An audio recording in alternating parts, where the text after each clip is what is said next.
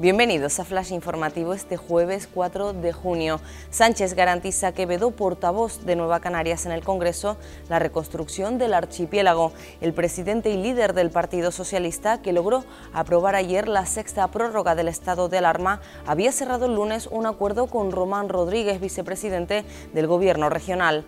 Balbuena se compromete a dar tranquilidad y seguridad para el inicio del curso escolar tras casi dos semanas al frente de la Consejería de Educación de forma provisional, el consejero pretende garantizar el mejor final de curso posible para el alumnado y el profesorado del archipiélago, así como poner los cimientos de cara al próximo curso académico.